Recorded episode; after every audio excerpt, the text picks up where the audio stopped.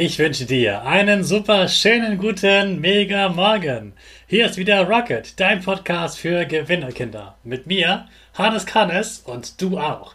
Wir legen erstmal los mit unserem Power Dance. Also steh auf, dreh die Musik laut und tanz einfach los.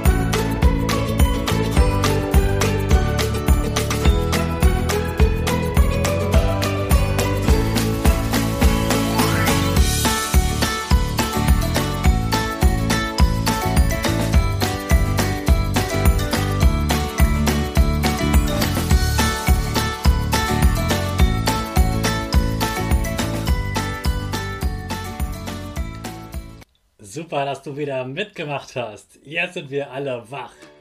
Bleib gleich stehen, denn jetzt machen wir ja wieder unsere Gewinnerpose. Stell dich auf wie ein Torwart mit breiten Beinen, Hände in den Himmel und oben drüber das Peace-Zeichen mit deinen Fingern und du lächelst. Super. Wir machen direkt weiter mit unserem Power Statement. Sprich mir nach. Ich bin stark. Ich bin groß. Ich bin schlau. Ich zeige Respekt. Ich will mehr. Ich gebe nie auf. Ich stehe immer wieder auf. Ich bin ein Gewinner. Ich schenke gute Laune. Chaka! Super mega mäßig. Ich bin stolz auf dich, dass du auch heute wieder meinen Podcast hörst. Gib deinen Geschwistern oder dir selbst jetzt ein High Five. Heute ist der Tag der Prinzessin. Dich interessiert dabei bestimmt die Frage, was machen Prinzessinnen eigentlich den ganzen Tag? Das hat eine Prinzessin in einem Interview letztens sogar verraten. Das ist die Prinzessin Eugene von York. Sie ist 26 Jahre alt und steht morgens um 6.45 Uhr auf, also um Viertel vor sieben. Auch sie nimmt dann erstmal ihr Smartphone in die Hand, um ihre E-Mails zu checken. Das soll man übrigens nicht machen, eine ganz schlechte Angewohnheit, sagt sie aber auch selbst. Dann geht sie joggen, so wie ich, in einem Park. Und wenn sie mal nicht joggen geht, dann macht sie Kreistraining im Park, also Fitness. Also auch Prinzessinnen machen Sport. Und wenn sie nicht draußen Sport macht, dann geht sie in ein Fitnessstudio, für das sie ziemlich, ziemlich viel Geld bezahlt. Das habe ich noch nie gehört, so viel Geld für ein Fitnessstudio zu bezahlen. Das ist also ziemlich exklusiv, also da werden nur ein paar wenige Menschen trainieren und dafür sind sie dann unter sich. Anschließend geht sie natürlich duschen und dann telefoniert sie mit ihrer Mutter oder ihrem Freund Jack. Übrigens hat sie auch einen Hund mit dem Namen Jack. Das ist aber ein Zufall, dass die beide den gleichen Namen haben. Eugene erzählt, dass sie sich im Auto schminkt. Also macht sie das selbst, ohne fremde Hilfe. Mit dem Auto fährt sie nicht einfach an den königlichen Hof, sondern zur Arbeit. Ja, wirklich, sie geht arbeiten wie andere Menschen auch. Prinzessin Eugene arbeitet in einer Kunstgalerie. Sie kümmert sich um Projekte, unterstützt die Künstler und leitet Events.